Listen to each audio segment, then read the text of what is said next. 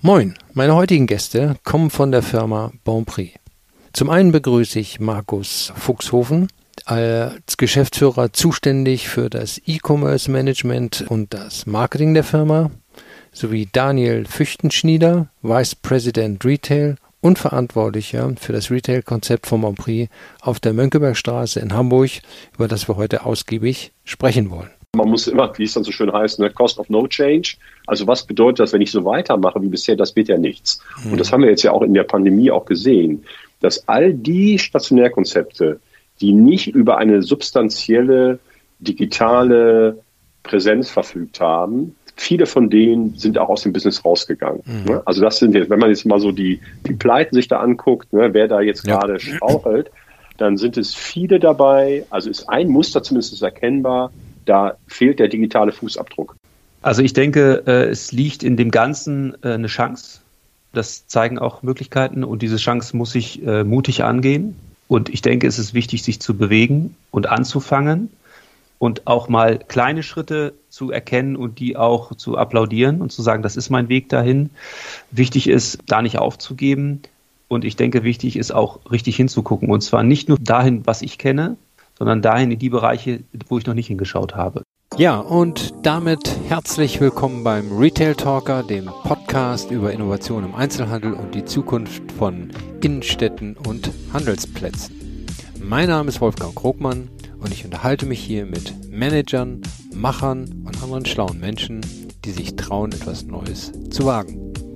Ich möchte wissen, wie sie ihr Geschäft betreiben, was sie antreibt, wie sie mit Hindernissen umgegangen sind und wie sie sich den Handel der Zukunft vorstellen und sich darauf vorbereiten. Also es geht heute um die Firma Bonprix aus Hamburg, die zur Otto Group gehören und eine der größten Modehändler im Bereich E-Commerce äh, in Europa sind. Und Bonprix hat schon, wie wir gleich hören werden, sehr, sehr früh angefangen, die Weichen vom Katalog auf das E-Commerce zu stellen. Und sie haben jetzt sehr, sehr früh begonnen, die Weichen vielleicht für ein neues Retail-System äh, zu stellen. Nämlich, äh, sie haben auf der Mönckebergstraße, in einer der besten Einkaufsstraßen Hamburgs, einen äh, Ladentypen erstellt, der einiges äh, an digitaler Innovation beinhaltet und äh, genau darüber wollen wir heute sprechen. Für mich ist es heute auch eine Premiere, weil ich gleich zwei Gesprächspartner habe. Das äh, war bislang noch nicht der Fall. Und ich darf äh, euch ganz herzlich begrüßen und freue mich jetzt auf ein äh, spannendes Gespräch über äh, die Innovationen bei euch im Unternehmen. Auf geht's. Dann würde ich mal sagen, fangen wir mit der Vorstellung an. Ja, also mein Name ist Markus Fuchshofen. Ich bin jetzt seit 1994 bei Bonprix. Also eine sehr, sehr lange Zeit und habe mich über verschiedenste, ich sag mal, Bereiche bewegt. Habe mal im Controlling angefangen, aber später bin ich dann ins Marketing gewechselt, was eigentlich auch das ist, was ich mal studiert habe an der Westfälischen Universität in Münster und bin jetzt seit mehreren Jahren einer der vier Geschäftsführer von Bonprix. Und der rote Faden, sage ich mal, in meiner Entwicklung ist ganz eng verbunden mit der digitalen Transformation des Distanzhandels. Das heißt, seit 1997 habe ich angefangen, mich mit dieser Frage zu beschäftigen und von mir selber als eine Person bis hin zu einem heute, einem großen Geschäftsführungsbereich, hat sich das Ganze eben entwickelt und habe also diese Transformation eben über viele Jahre begleitet. Und heute bin ich konkret zuständig für den Bereich Sales und Brand. Das heißt also auf der einen Seite betreue ich die Marke und alle Marketingaktivitäten und habe aber auch neben den vielen Aktivitäten, die Bonprix international hat, betreue ich auch das Thema Deutschland. Also ich habe also auch einen Markt direkt bei mir, aber in erster Linie ist es eigentlich das Marketing und der Technologie-Stack. Ja, spannend, ne? seit Mitte der 90er Jahre.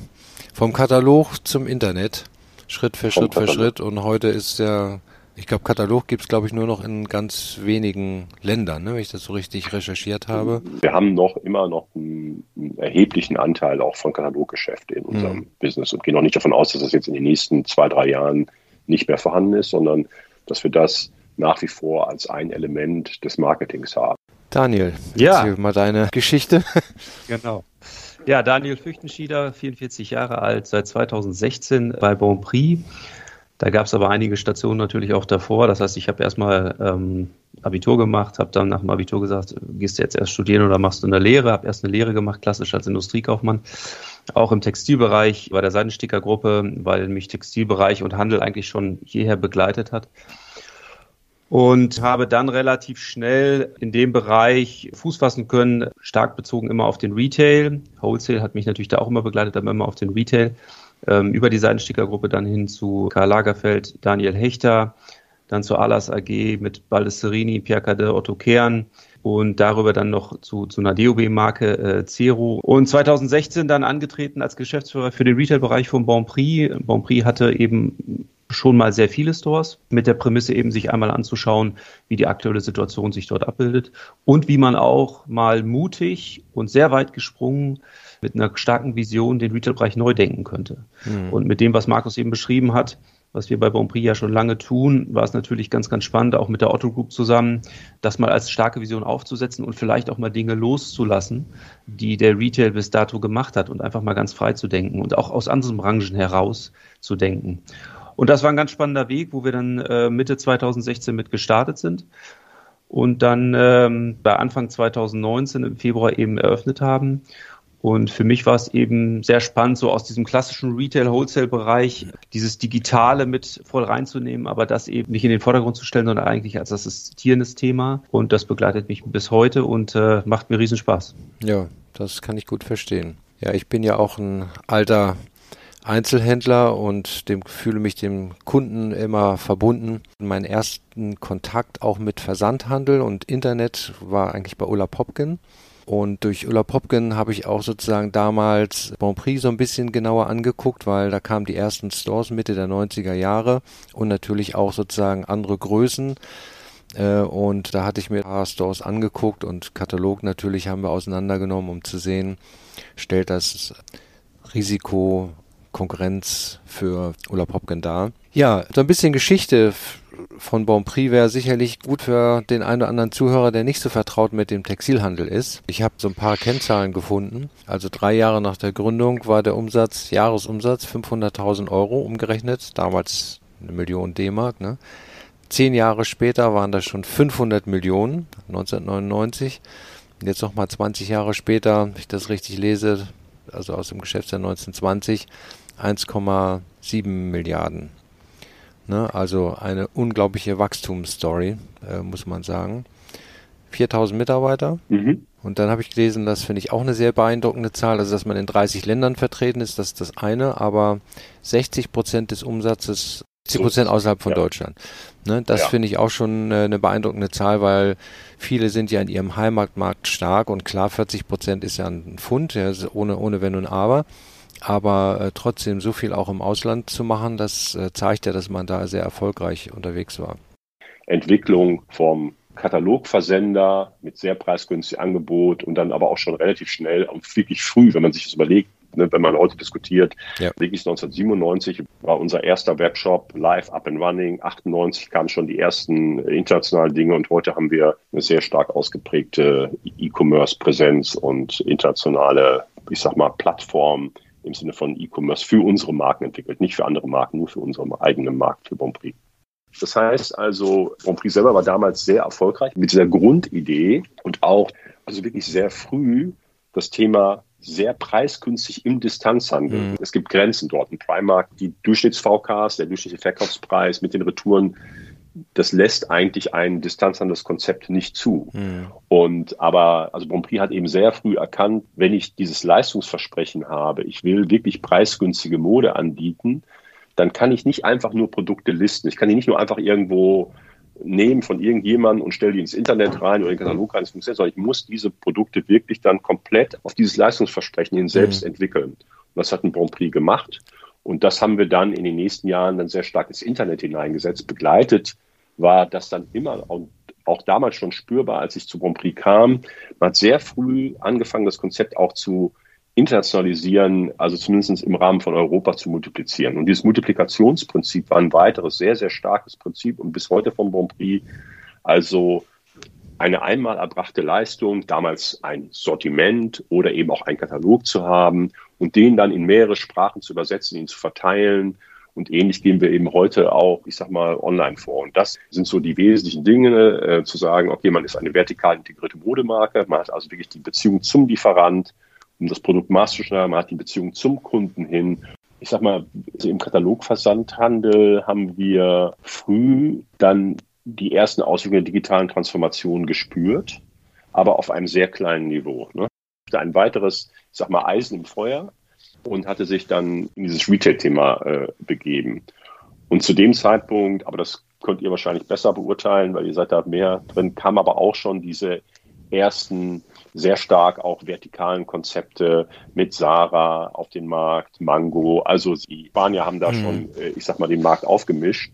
Und ich denke mal, zu dem Zeitpunkt war unser Angebot einfach nicht so konkurrenzfähig in diesem stationären Umfeld, wo uns auch ein Stück weit die Expertise fehlte. Und äh, der Otto Versand oder die ganze Otto-Gruppe hat ja auch sehr stark alle möglichen Aktivitäten auch des Internets genutzt und des Distanzhandels. Ne? Und ich hatte mich gefragt, das hat doch sicherlich sozusagen die Geschäftstätigkeiten begünstigt, weil man eben wusste, man hat eine Mutter, die sozusagen vorbehaltlos auch gegen den Ausbau von Distanzhandel das unterstützt und begleiten kann und, und will. Ja.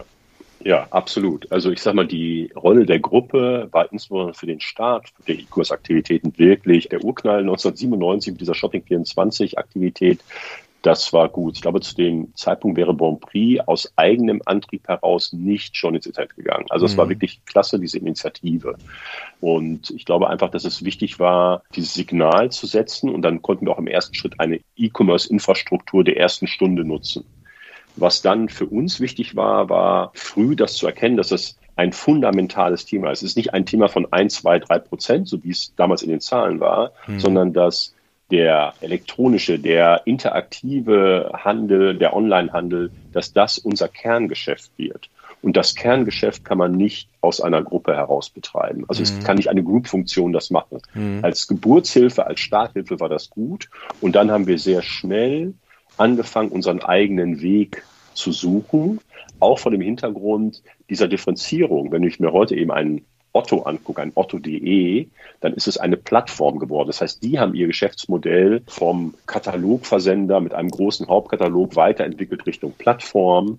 Und wir sind eben die beschriebene vertikale Modemarke mit dem mhm. eigenen Sortiment. Wir listen nicht die Produkte, wir entwickeln sie selbst.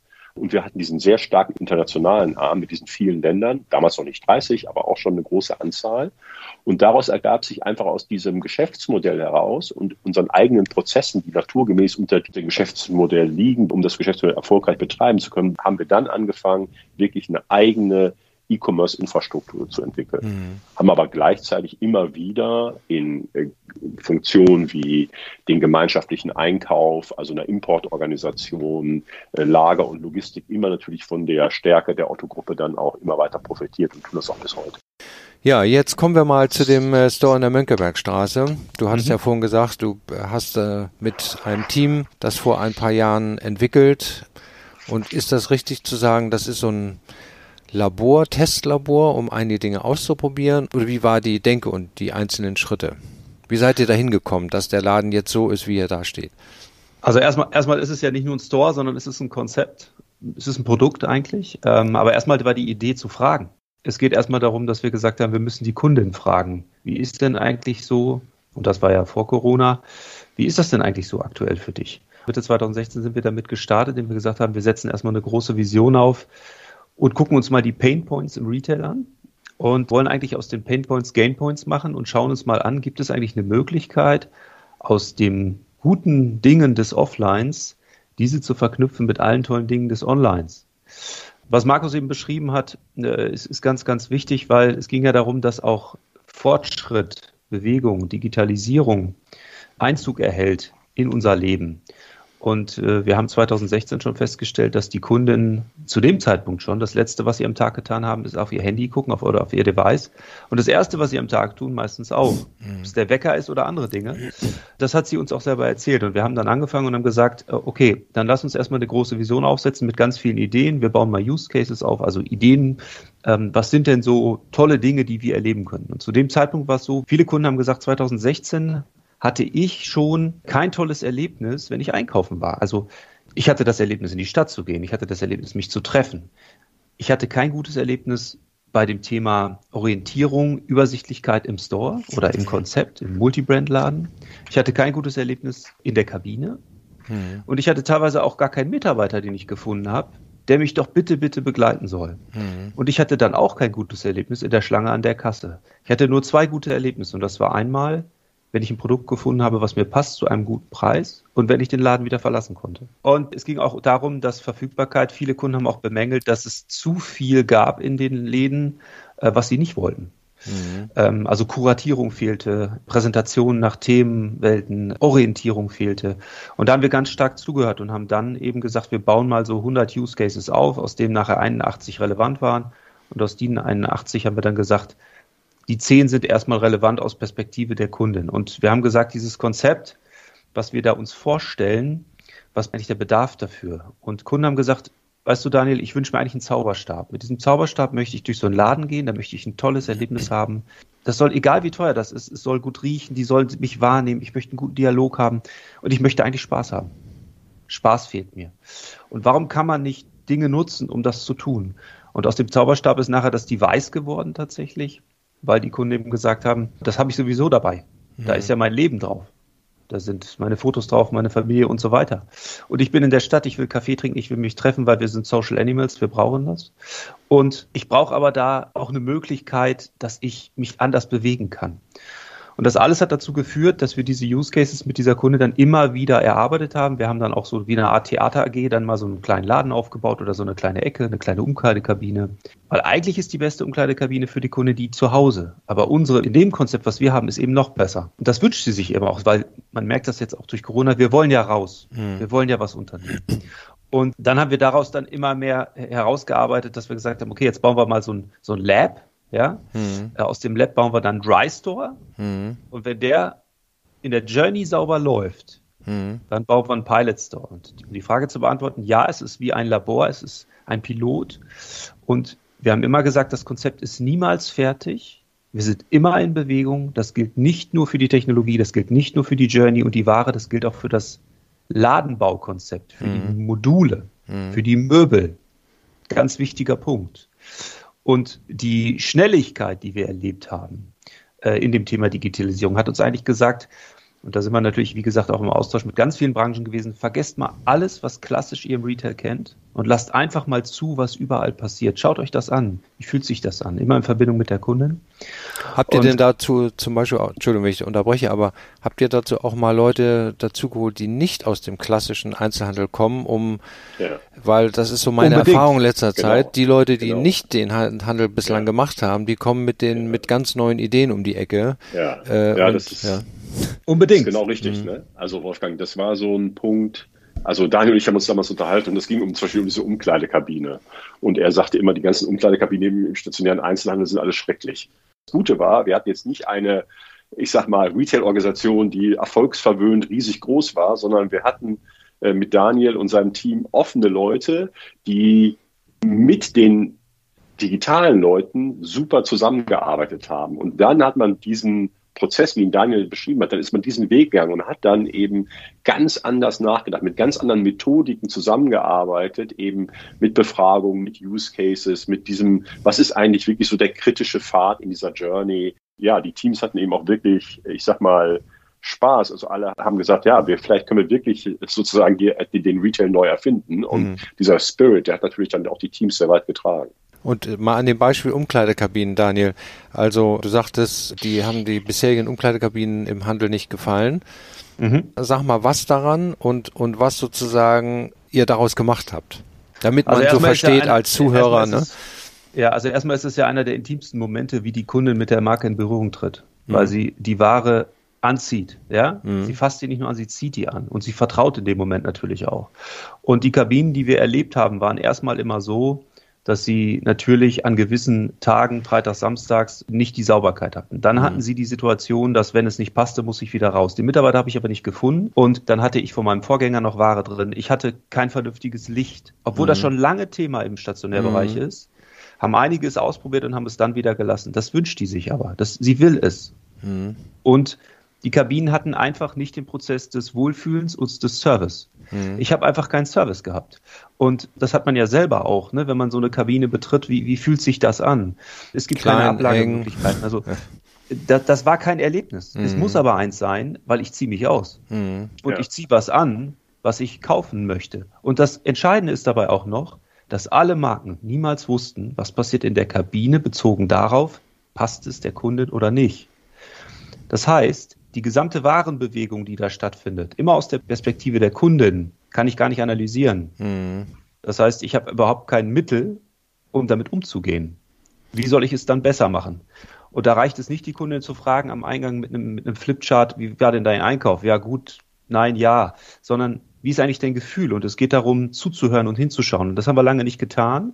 Und das Schlimmste war eben dann, dass diese Umkleidekabinen eben wie gesagt, kein Service hatten, kein gutes Erlebnis und es eigentlich Stress war. Mhm. Ja. Und das hat uns zu bewogen dazu, das neu zu denken. Und zwar mit die, wie Markus beschrieben hat, interdisziplinär. Das ist ein großes Thema auch für Unternehmen. Vergesst doch einfach mal das, was ihr schon kanntet und schaut doch mal richtig hin und hört zu und vergesst vielleicht auch mal die Position der Einzelnen, die verantwortlich sind. Sondern fragt doch mal einen Logistiker, wie findest du eigentlich ein Einkaufserlebnis in der Kabine? Mhm. Denkt da mal drüber nach. Oder fragt mal einen, der eine App programmiert, was wäre für dich eigentlich das beste Prozedere, Ware zu bekommen, die du kaufen willst im Stationärbereich. Und das ist ganz, ganz spannend. Mhm. Da gibt es unglaublich viel, was man ausheben kann. Und das ist das, was Markus eben beschrieben hat. Und das war ein ganz toller Weg. Mhm. Und aus der Kabine heraus gibt es ja noch ganz viele Dinge, die dann eben Pain Points waren. Nehmen wir mal den Kassenprozess. Da haben andere Branchen auch schon 2015, 2016 viel getan und gemacht, aber leider im Stationärbereich, was Fashion vor allen Dingen angeht, eben nicht. Äh, wir haben eben versucht, diese Journey so aufzusetzen, dass nicht die Digitalisierung im Vordergrund steht, sondern Age of Assistance, sondern dass Digitalisierung assistiert, dass mein Leben leichter ist, Freude, Spaß. Ne? Wenn Autos alleine fahren, dann kann ja sich auch Ware alleine zu mir bewegen. Mhm. Der Distanzhandel online kann das sehr, sehr gut und es war immer so, dass wenn ein Paket kommt, dann freue ich mich. Das kenne ich aus Weihnachten, Geburtstagen und da ist vielleicht noch was drin. Gummibärchentüte oder Hallo Daniel, schön, dass du dich für dieses Teilprodukt entschieden hast. Das habe ich in keiner einzigen Tüte im Stationärbereich jemals erlebt, dass mir mhm. da einer einen Zettel reingegeben hat in den Vertikalkonzepten. Vielen Dank für deinen Einkauf, schön, dass du bei uns warst. Gegebenenfalls. Da wurde gespart, ganz einfach, ne? Ja, nicht nur das. Mitarbeiter haben sich beschäftigt, damit Ware auszuzeichnen, Ware aufzuräumen, zu dekorieren und an der Kasse zu kassieren. Aber den Dialog zum Kunden, der so entscheidend ist, der wurde völlig vergessen. Mhm. Und das ist ein Riesenhebel auch in unserer Journey gewesen. Und wichtig war dabei, dass wir gesagt haben, alle Use Cases, die wir platzieren, müssen so in einer Journey laufen, dass der Kunde Freude hat und dass es keine Hürde ist. Mhm. Ja, ich will immer Daniel kurz an der Stelle reingehen, weil das ist, glaube ich, ein ganz besonderer Punkt gewesen. Wir hatten diese einzelnen Use Cases, aber es war, was Daniel gesagt hat, war uns ganz, ganz wichtig, diese Use Case zu einer Gesamt-Journey zu verbinden. Also nicht nur irgendwo in einer Ecke mhm. ein Magic Mirror aufzustellen und mhm. sagen, ja, jetzt haben wir digital oder nur einmal irgendwo Click and Collect zu machen, sondern wirklich eine durchgängige Journey zu haben, mhm. was auch hinterher ein Grund war, warum wir das alles selbst entwickelt haben. Also statt einzelne Produkte zusammenzustecken und ja. zu hoffen, dass es irgendwie klappt mit all den Brüchen, die dann systemtechnisch schon passieren, damit diese Vision, dass das Ganze sich wie mit dem Zauberstab anfühlt, haben wir das dann wirklich selber entwickelt mit Partnern zusammen, aber es ist letztlich diese Gesamtstrecke für uns entwickelt worden. Mhm. Und damit ist sie eben durchgängig, wogegen viele andere Ansätze eher ja, ich sag mal, Puzzlesteinchen so sind. Puzzle, Puzzlesteine mhm. sind. Mhm. Und von einem Hersteller dies, von einem Hersteller das. Und das ist auch eine Sache, die haben wir zum Beispiel auch online gelernt. Also unsere E-Commerce-Plattform, die setzt sich nicht aus x verschiedenen externen Modulen zusammen. Die Phase hatten wir auch mal. Wir haben auch immer mhm. wieder auf die Kompetenz gesetzt. Aber ab einem gewissen Reifegrad haben wir es dann immer wieder durch eine eigene, spezifisch auf unsere Leistungsversprechen, auf das, was wir wollen, zugeschnitten. Und das haben wir eben auch dort übertragen. Ja, die Durchgängigkeit eines Systems, das ist natürlich, glaube ich, der Key-Faktor. Denn ich mhm. weiß, für die Einzelhändler die teilweise sozusagen, ihr Warenwirtschaftssystem ist Firma A, äh, das Kassensystem ist Firma B und jetzt kommt noch ein Online-Store, das ist Firma C und dann Schnittstellen und Arbeitsweisen und Funktionen, Auswertungen, die laufen alle, jeder hat sein eigenes Programm und das kriegt man natürlich dann unheimlich schwer in eine vernünftige ja. und einfache lesbare Form für jeden Mitarbeiter und Manager im Unternehmen. Ja, genau. Ja. Aber vielleicht können wir einmal sozusagen diese Customer Journey sozusagen ja. vom Schaufenster bis also in den Store und wieder raus äh, durchgehen, denn das, es kennt ja nicht jeder den Laden in der Mönckebergstraße, es sind nicht alles Hamburger, die zuhören. Und vielleicht kannst du die mal sozusagen mitnehmen auf so einem kleinen Walkthrough. Ja, also es ging erstmal darum, man braucht ein Device. Das ist erstmal das Thema und das ist auch gar nicht schlimm, weil wir alle unser Device täglich ganz oft in der Hand haben. Ich kann mein eigenes Device nehmen, ich kann aber auch ein Leih-Device nehmen und wenn ich mein Device in der Hand habe, dann öffne ich das. Wir haben es jetzt so gebaut, dass wir eben durch ein Update auch geschaffen haben, dass ich mein Device öffne über die Kamera und kann sofort in die Journey eintauchen und anfangen, Artikel zu scannen. Unsere Artikel, wir haben eine One-Item-Presentation, also jeder Artikel hängt nur einmal. Wir haben das nach Themes and Trends, also nach Themenwelten aufgebaut. Auf diesem elektronischen Etikett sind QR-Codes, die ich eben über die Kamera scanne. Dann entsteht eben ein Warenkorb und die App öffnet sich. Und innerhalb dieses Warenkorbs kann ich dann alles das für mich scannen, wo ich glaube, dass mir das gefällt und dass das eben zu mir passt. Und dann eben stöbern und schauen. Ich muss aber die ganze Zeit nichts tragen, nichts mitnehmen. Ich habe nur mein Device in der Hand kann mich begeistern lassen, berieseln lassen und kann das natürlich auch mit Mitarbeitern tun, die mir noch Empfehlungen aussprechen, wo ich dann sage, können Sie mit mir in die Beratung eintauchen. Und wenn ich dann eben so weit bin, dass ich sage, okay, das würde ich jetzt gerne anprobieren, dann kann ja, ich ganz, ganz kurz Moment nochmal einmal zurück. Also wenn ich den Store betrete, brauche mhm. ich ja mein Device. Mhm. Ähm, ohne kann ich im Prinzip ja nicht rein. Also äh, oder also ich, ich bekomme ein Leihgerät von einer genau. Mitarbeiterin genau. aus dem Store. Hm? Dann kannst du eben durch die Journey starten, relativ leicht, ohne Hürde, bist halt drin, hast super Empfang im Laden, entweder bei WLAN oder eben über dein eigenes Netz, aber wir haben ein ganz tolles WLAN drin, damit es eben nicht abbricht, damit es gut läuft. Und dann kannst du die Artikel aussuchen. Mhm. Dann packst du dir deinen Warenkorb und mhm. hast dann die, die Journey dazu, wo du sagst, ich habe tolle Mitarbeiter, ich habe tolle Inspiration über die Screens und kann dann sagen, ich möchte jetzt eigentlich die Artikel anprobieren. Mhm. Und dann tue ich das und bestätige das eben innerhalb der App und da wird mir eine Kabine zugeordnet. Das heißt, ich bekomme dann auf meinem Screen, auf meinem Device eine Zuordnung, Kabine 5 wird für dich vorbereitet. Die Wartezeit. Das heißt, das heißt ja nochmal, also ich, ich weiß, wie es geht, aber für die anderen, die das nicht kennen, mhm. ich scanne das Etikett von einem Produkt, äh, was mhm. jeweils nur einmal dort hängt ja. Aber ich nehme es nicht vom Bügel, um es mit in die Kabine zu nehmen, sondern genau. ich scanne äh, das ab und dann weiß mein Device, was ich in der Hand habe, sagt, okay, diese Hose ist jetzt in meinem Warenkorb und die würde ich ganz gerne danach auch anprobieren. Aber das Teil selber habe ich zu dem Zeitpunkt ja noch nicht in der Hand. Nein, ich habe es mir angeschaut, ich habe es vielleicht auch angehalten, aber ich brauche es nicht mitnehmen. Ich kann mir mehrere Größen bestellen und das Teil ist eben verfügbar in mhm. den Größen, wie ich es brauche. Ja, wir hatten vorhin das Thema Verfügbarkeit. Das ist ein wichtiger Punkt. Es ist da und ich kann es eben in mehreren Größen in den Warenkorb legen. Ich muss es aber nicht vom Bügel nehmen und das kann ich mit ganz vielen Artikeln tun. Mhm. Und dann kann ich mir die Kabine zuordnen lassen und sage, ich möchte es jetzt gerne anprobieren. Kabine 5 wird für dich vorbereitet. Und die Zeit, wo du dich auf deine Kabine freust, ist im Durchschnitt unter fünf Minuten, weil es geht da auch wieder um Zeiten. Wie fühlt sich das an? Also es soll keiner lange auf seine freudige Kabine warten. Mhm. Auch in Peakzeiten nicht, auch, auch nicht eben, wenn viele Menschen da sind. So, und dann teilen wir eben mit über dein Device, die Kabine ist für dich vorbereitet, komm bitte zur Kabine 5. Und dann gehst du in die Kabine 5 und dort hängen dann schon für dich vorbereitet die Artikel, die du oben für dich ausgesucht hast. Mhm. In den Größen, wie du das dir gewünscht hast. Mhm. Die kannst du dann äh, anprobieren und du kannst dann dein Device innerhalb der Kabine auch ablegen, weil du willst das ja anprobieren. Und der Screen, also das Interface vom Device, was du siehst, ist adaptiert auf einen Screen in der Kabine. Also du siehst auf einem Screen hängt, zu welchem Preis, in welcher Größe. Okay. Und, Damit du äh, mal die Übersicht hast, ja, was habe ich denn jetzt hier eigentlich hängen. So, das heißt also in dem Moment, äh, wo mir die Kabine zugewiesen wird und ich habe die fünf Minuten Zeit, beispielsweise, ne, egal wie lange, kann auch kürzer sein. Da passiert im Hintergrund, ein Mitarbeiter ist im Lager, sortiert das ab, was sozusagen im Warenkorb war schickt das oder bringt das runter zu der Kabine. Genau, es ist nicht nur Mitarbeiter, es sind auch technische Themen, es ist eine Verbindung in dem Bereich auch wieder aus Mensch und Digitalisierung. Und dementsprechend kommen diese Artikel relativ schnell in deine Kabine. Okay.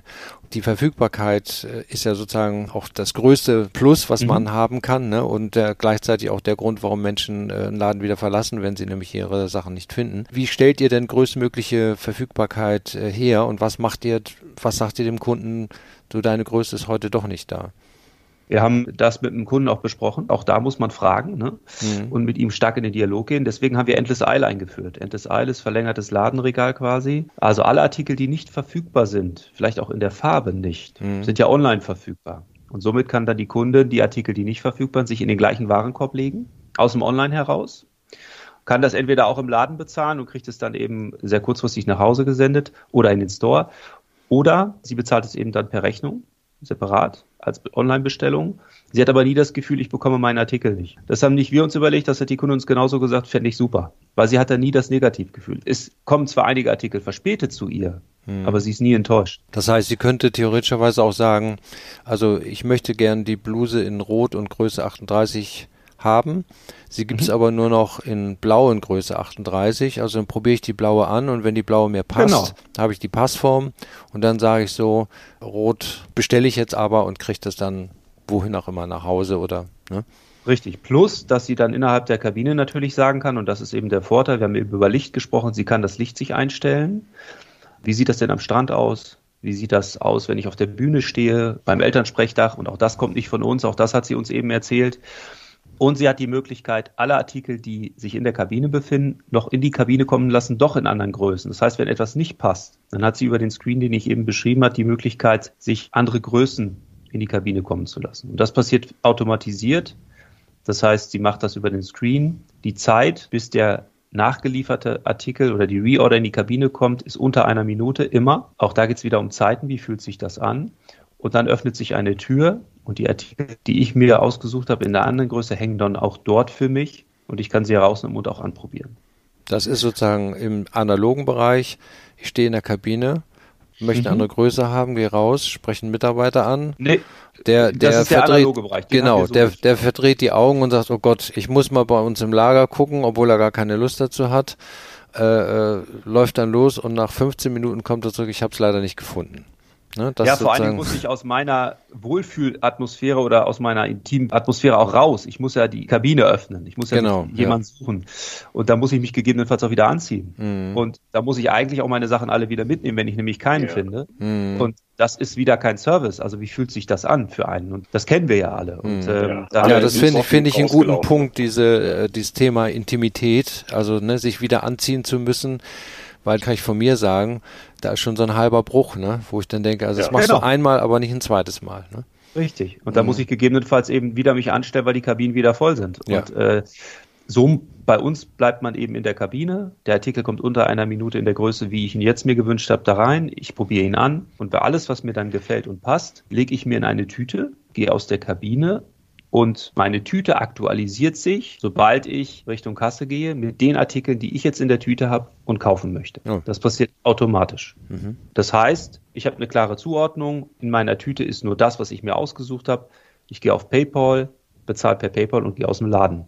Oder ich bezahle eben per EC-Kreditkarte und gehe dann zu einem Self-Checkout, um das dann dort zu bezahlen. Ich kann natürlich auch mit Google Pay, Apple Pay bezahlen. Wir werden auch in der Lage, mit Alipay zu zahlen können. Das ist das, was Markus eben sagte. Wir sind relativ schnell, Dinge aufzuschalten. Das heißt aber, ich habe eigentlich keine klassische Kasse mehr. Und ich habe im ganzen Bereich, wie ich mich jetzt bewege, das ist nochmal ganz wichtig zu sagen, überdurchschnittlich viel Mitarbeiter. Mhm. Also wir haben gesagt, in diesem Konzept ist der menschliche Dialog, und das tun wir im Online ja genauso. Ne? Wir sind mhm. für euch da. Wir hören euch auch zu aber wir sind nicht da, um Ware auszuzeichnen mhm. oder Ware wegzuräumen. Das kriegst du gar nicht mit. Wenn wir da sind, sind wir für dich da. Und dieser Dialog ist ganz, ganz wichtig für Menschen. Und wir müssen sagen, in dem, was ich jetzt beschrieben habe, wie der, das Einkaufserlebnis ist, der haptische Raum, der alle Sinne abbildet, ist der Raum, der auch, und da kommen wir gleich noch zu, der mich am meisten berührt, mhm. wie ich mich fühle. Ich kann das gut verstehen. Und andererseits sozusagen als ehemaliger Geschäftsführer habe ich natürlich auch noch das ganze Thema Wirtschaftlichkeit im Kopf.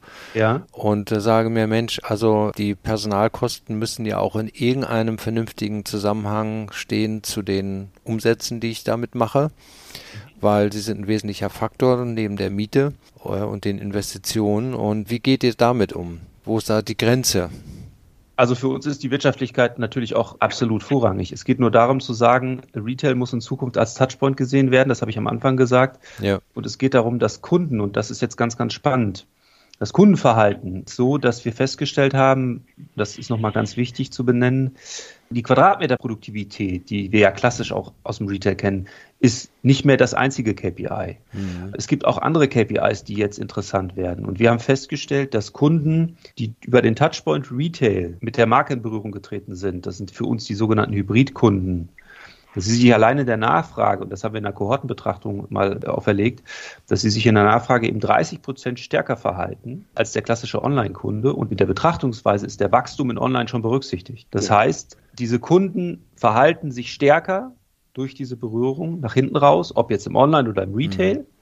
weil sie eben anders berührt werden. Und ich glaube, es ist wichtig in Zukunft zu sagen, wenn ich investiere in Personal, und das ist nochmal wichtig, weil du ja eben auch gefragt hast, habt ihr denn auch mal in anderen Branchen geschaut, habt ihr auch mal anders gesagt, wir haben auch Personal auf der Fläche eben am Anfang auch ganz stark nochmal implementiert, die nicht aus dem Retail kamen. Mhm. Also wir hatten eine Lehrerin, wir hatten eine Jurastudentin, wir hatten eine Zweiradmechanikerin. Also das war ganz, ganz spannend, weil die einfach anders rangehen. Und wir hatten eben auch ganz viele Mitarbeiter, aus dem Hotelierbereich oder auch Gastronomie, mhm. weil die anders mit Kundenservice umgehen. Ne? Mhm. Und es ist auch wichtig, dazu zu lassen. Und es geht darum, das ist ganz wichtig auch nochmal, es geht nicht nur darum, Mitarbeiter zu schulen, sondern es geht darum, Mitarbeiter zu trainieren. Mhm. Weil kein Fußballspieler wird geschult, der wird mhm. trainiert.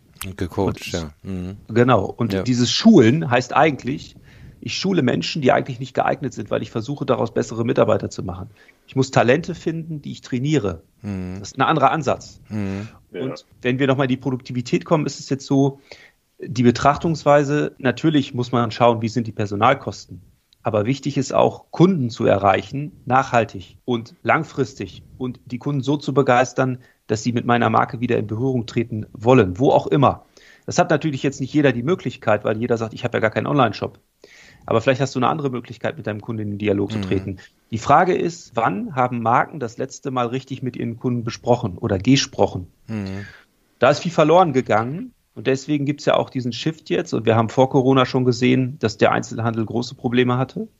Und Corona hat jetzt eins bewirkt, er hat ein, ein Turbo eingelegt, dass Retailer jetzt endlich anfangen. Und Click und Meet ist der erste Punkt und der erste Schritt ist ein ganz wichtiger Punkt, ganz entscheidend. Und in unserer Journey ist es so, dass wir das natürlich auch haben. Und wir haben auch Click and Collect. Mhm. Aber es geht eben um mehr als rein um die Betrachtung, wie ist mein Quadratmeterumsatz, sondern wie viele Kunden hast du denn heute eigentlich angesprochen? Und wie viele haben sich danach geäußert oder gemeldet? Und wie sprichst du sie in Zukunft an? Mhm, genau. Solche ja, Kunden. Ja, genau. Click and Meet finde ich zum Beispiel auch ganz wichtig von der Betrachtung. Ja, ich weiß, viele Händler und Kunden haben am Anfang äh, gemeckert und gesagt, ja, was soll denn das? Jetzt muss ich mich anmelden und dann habe ich ein schlechtes Gefühl, weil ich fühle mich dann irgendwie verpflichtet zu kaufen. Aber wenn Sie das mal gemacht haben, wenn das Tool in der Firma besteht, beim Händler, dann wird er das nächste Mal sagen, okay, ich biete jetzt mal einen Service an, den ich vorher nicht hatte, nämlich ich sage dir, lieber Kunde, am Samstag, wenn es voll ist und nur du Zeit hast, kriegst du bei mir exklusiv einen Mitarbeiter, der für dich in der Zeit von bis zur Verfügung steht. Und da genau. wette ich, bei dem Mitarbeiter wird mehr gekauft, als wenn ich diesen Termin nicht machen würde. Ne? Also, und wenn man das einmal gelernt hat, dann wird man auch nicht mehr zurückgehen. Und dann hat man schon als Kunde und als Unternehmen den ersten Schritt, das ist ein Minischritt, das wissen wir, ne, in die Digitalisierung gemacht. Ja. Naja. Und ja, das andere, aber. An diesem Konzept. Ja. ja. Vielleicht noch als Ergänzung, was an diesem Konzept, glaube ich, ganz interessant ist, ist, ne, also auch wir kennen ja das Thema Traffic, ne, unseren mhm. Webseiten, unseren Store dieses Click and Meet ist natürlich qualifizierter Traffic. Ne? Da gibt es mhm. ja schon ganz klare Absicht dahinter. Ne? Und auch dann, ich sag mal, damit auch den Kunden, die es brauchen und wo es auch wirklich dann insbesondere auch wirklich hilft, da viel mehr Aufmerksamkeit hinein zu investieren, einen Termin zu machen. Das wird diese Kunden mir auch, also einerseits haben die dieses bessere Erlebnis, was Dan geschildert hat, aber es wird eben auch ökonomisch sehr sinnvoll sein, in diesen Kunden diese Aufmerksamkeit zu investieren. Mhm. Kasse auch mit weniger Besetzung, so wie ich das verstehe. Ne? Man kann ja sozusagen das in die eigene Tasche packen, rausgehen und da genau. habe ich keinen Kassiervorgang. Ne? Genau, es wird auch kein Etikett abgemacht oder kein Sicherheitsetikett, das ist alles technologisch gelöst. Mhm. Ich finde auch nochmal wichtig zu sagen, viele Kunden sind durch diese Möglichkeiten im Online auch gut informiert. Und wir haben festgestellt, dass, und das war auch ein ganz, ganz starkes Feedback, dass Kunden besser informiert waren als die Mitarbeiter, oft in Konzepten. Und das betrifft nicht nur die Fashion-Branche, es betrifft auch andere Branchen. Das ist aber ein wichtiger Aspekt, weil wie fühlt sich das an, wenn ich jemandem gegenüber trete und Fragen dazu habe? Und äh, das Wissen derer, die ich anspreche, weniger ist als das meines. Also das ist auch nochmal ein richtiger Punkt. Und ich möchte auch, und das ist ganz wichtig, man hat mit Menschen zu tun. Das ist was ganz, ganz Besonderes und Tolles und man verspürt auch Glück. Das Entscheidende ist, ein Mitarbeiter muss das Verständnis haben, ich muss Lust auf Menschen haben. Mhm. Und wenn ich es schaffe, dass Kunden hier reinkommen, oder Besucher nennen wir es mal, und die kaufen was und gehen raus, dann sind die ja glücklich. Mhm. Und dann habe ich es geschafft, die glücklich zu machen. Jetzt mhm. muss man sich mal vorstellen, welche Jobs das mit sich bringen. Da kommen wir ja später noch zu, aber das, das war auch ein Punkt für uns. Ein gutes Erlebnis. Mhm. Und es ist entscheidend. Wenn der Kunde rausgeht, dann muss der sagen, boah, Petra, das war ja aber schön jetzt. Mhm. Also, also so möchte ich jetzt einkaufen. Wir hatten Kunden, und das haben wir uns ja nicht selbst überlegt, weil es so toll klingt, die haben gesagt, Daniel, ich fühle mich hier wirklich wie eine Königin. Und das war doch eigentlich mein Anspruch, weil im Online, da erkennen die mich, die wissen, was ich will warum könnt ihr das nicht? Und ihr habt das jetzt geschafft, mir zuzuhören. Das finde ich ganz, ganz großartig. Und ich finde das ganz wichtig, dass wir es schaffen, im Stationärbereich Kunden glücklich zu machen. Viele. Mhm. Und dass die eben sagen, so möchte ich eigentlich behandelt werden. Und wir hatten immer diese, und jetzt nochmal zu dem Thema Mitarbeiter und Schulungen. Viele Mitarbeiter wurden geschult darauf zu sagen, wie möchte der Kunde behandelt werden, der dir gegenübersteht. Ja, der möchte doch so behandelt werden, wie du behandelt werden möchtest. Nein. Wolfgang, du möchtest behandelt werden wie Wolfgang und Daniel möchte behandelt werden wie Daniel. Das ist ein ganz wichtiger Punkt, dass man nicht über alles kippen kann. Man muss sich auf die Menschen einlassen. Mhm. Und wir haben festgestellt, dass viele Menschen im Stationärbereich, auch Mitarbeiter von Konzepten, gar keine Lust mehr auf Menschen haben. Mhm. Und das spürst du. Und das hat damit zu tun, dass eine Frustration da war, vor Corona schon. Und das hat auch damit zu tun, was sie getan haben. Sie haben nämlich ganz viel sich mit Ware beschäftigt, aber leider nicht so, wie es sein sollte. Mhm. Wenn wir nachher noch dazu kommen, was sind die nächsten Schritte, was müssen Händler und Marken tun, das wäre einer davon. Sich hm. mal zu überlegen, wie gestalte ich eigentlich meine Fläche und wie setze ich meine Mitarbeiter ein. Hm, hm, okay. Ja, wenn ich das mal zusammenfasse, jetzt das Erlebnis, also auch nicht nur aus Kundensicht, das hast du ja schon mal gut beschrieben, aus Firmensicht heißt auch der Erfolgstreiber einmal, ich habe die Informationen über den Kunden, der kommt und kann nachverfolgen, auch später noch, wie er sich verhält beim Kaufen. Ich biete ihm einen persönlichen Service an, sowohl durch die Menschen als auch durch die digitale Form, in dem ich Verfügbarkeit steuern kann, Lichtverhältnisse in der Kabine, Wartezeit, Überbrückung und so weiter. Es ist eine Vereinfachung der Abläufe. Also ich kann das als Beispiel direkt in meine Tasche tun und rausgehen und muss nicht mit in meinem Portemonnaie rumwühlen, bis ich mein Zahlmittel gefunden habe, sondern Ne? Das sind so diese Faktoren. Die könnten doch auch andere, die nicht so digital vernetzt und aufgestellt sind wie euer Concept Store jetzt, ja, könnten das doch auch leisten. Teile davon. Ne? Ja, ja, auf jeden Fall. Ich möchte noch einen Punkt hinzufügen, der ja. eigentlich auch relevant ist, nämlich Product is the key. Am Ende geht es um Produkt. Ja, da, und das hätte ich auch selber sagen müssen. Stimmt, viele ja. haben, ein Produkt, haben ein Produkt auf der Fläche. Wie wird das dorthin gebracht? Sie überlegen sich, welche Kennzahlen haben wir, oder KPIs, die dazu führen, dass ich weiß, was ich im Frühjahr, Sommer an Kollektionen kaufe. Mhm. Das sind die Kennzahlen dessen, was ich abverkauft habe. Und das ist das Bauchgefühl meiner Einkäufer. Und das sind Trends, die ich aus gewissen Messen und Möglichkeiten bekomme. Wir haben die Situation, wir wissen zu jedem Zeitpunkt, welche Jeanshose sich wo bewegt, welche in die Kabine kommt, welche mhm. gekauft wird, in welcher Größe und welche nicht. Und wir mhm. wissen genau, was wird gescannt und was nicht. Mhm. Das ist ein Riesenfaktor, dass in Zukunft es auch wichtig ist, Zahlenmaterial zu nutzen oder Informationen, um Produkte zu platzieren, ja. was der Online schon lange tut. Der Stationärbereich aber nicht. Und das mhm. ist nochmal ein ganz relevanter Punkt, wo auch viele mit starten könnten. Mhm. Nämlich einfach mal zu analysieren, wie gehen wir eigentlich mit Produktbewegungen um in unser, unser Konzept.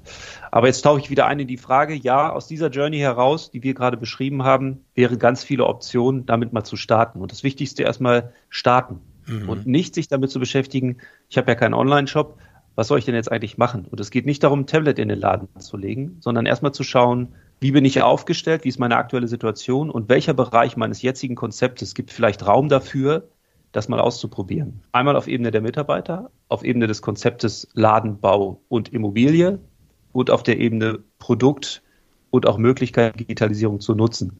Das könnte zum Beispiel sein, ich schaffe es jetzt, die Kassen so umzuwandeln, dass ich ein Fast-Checkout anbiete. Das mhm. ist ja nicht so, dass ich mir das alles selber bauen muss. Mhm. Da gibt es ja auch Optionen. Und das ist durch Corona, wenn man sich jetzt das betrachtet, Click and Meet, ist so der erste Schritt. Ich finde das noch viel zu langsam. Mhm. Und ich glaube, es ist wichtig, dass eine gewisse Geschwindigkeit und auch ein Mut dahinter steht. Natürlich geht es auch darum, dass viele sagen, ich habe gar nicht die Möglichkeiten, weil ich stimme im Rücken an der Wand. Mhm. Und da muss ich sagen, wichtig, das hatte ich am Anfang gesagt, wir haben eine Verantwortung. Dr. Otto hatte auch schon was zugesagt. Wir haben eine Verantwortung für Innenstädte, für Center. Marken haben diese Verantwortung, Eigentümer der Immobilien haben diese Verantwortung. Mhm. Und es geht darum, sich auch auszutauschen.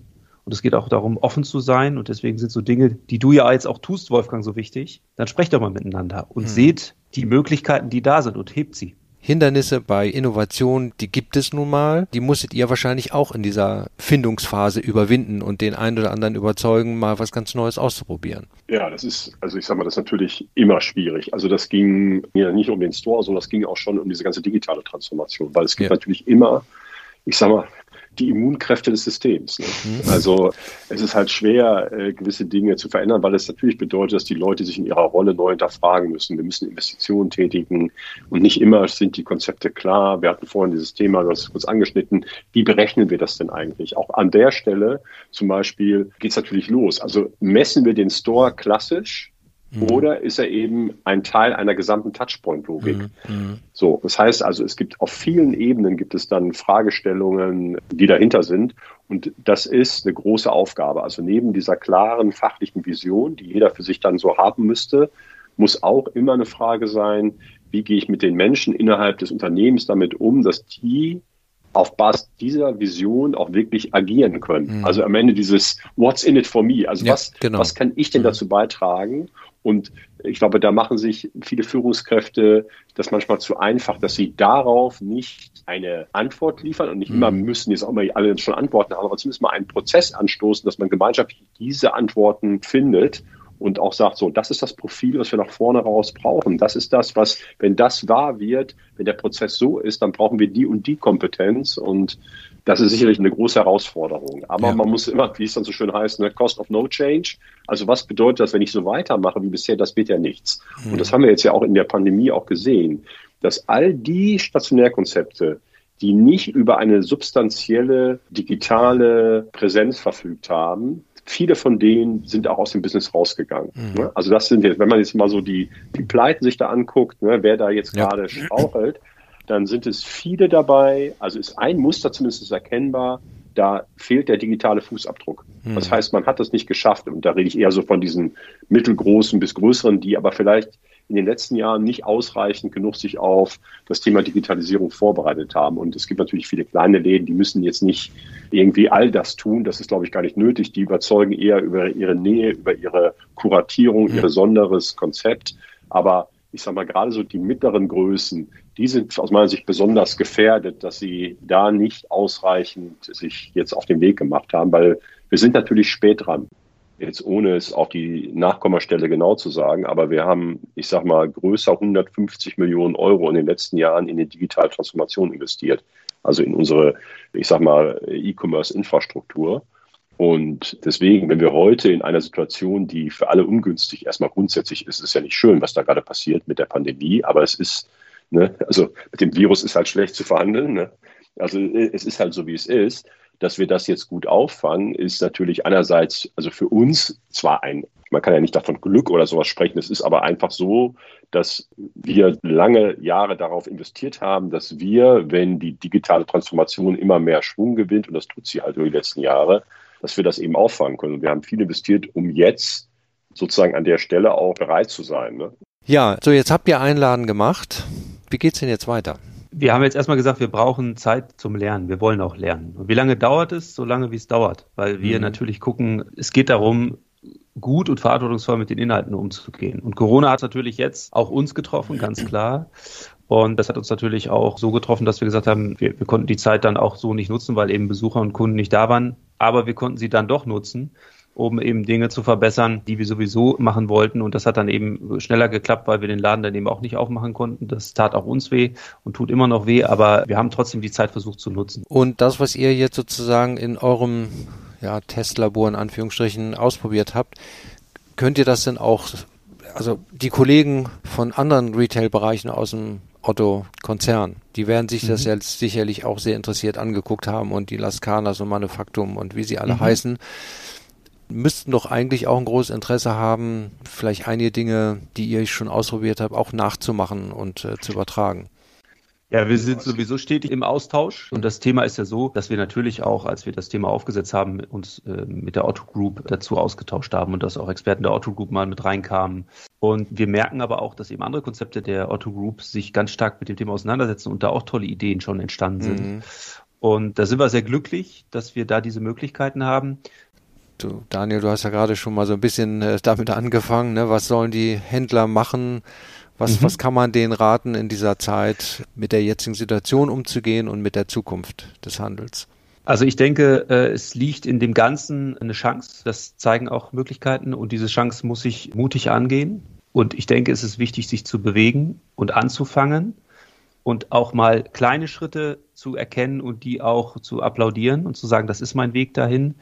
Wichtig ist, da nicht aufzugeben, und ich denke, wichtig ist auch richtig hinzugucken. Und zwar nicht nur für dahin, was ich kenne, sondern dahin in die Bereiche, wo ich noch nicht hingeschaut habe. Das mhm. kann im eigenen Unternehmen so sein.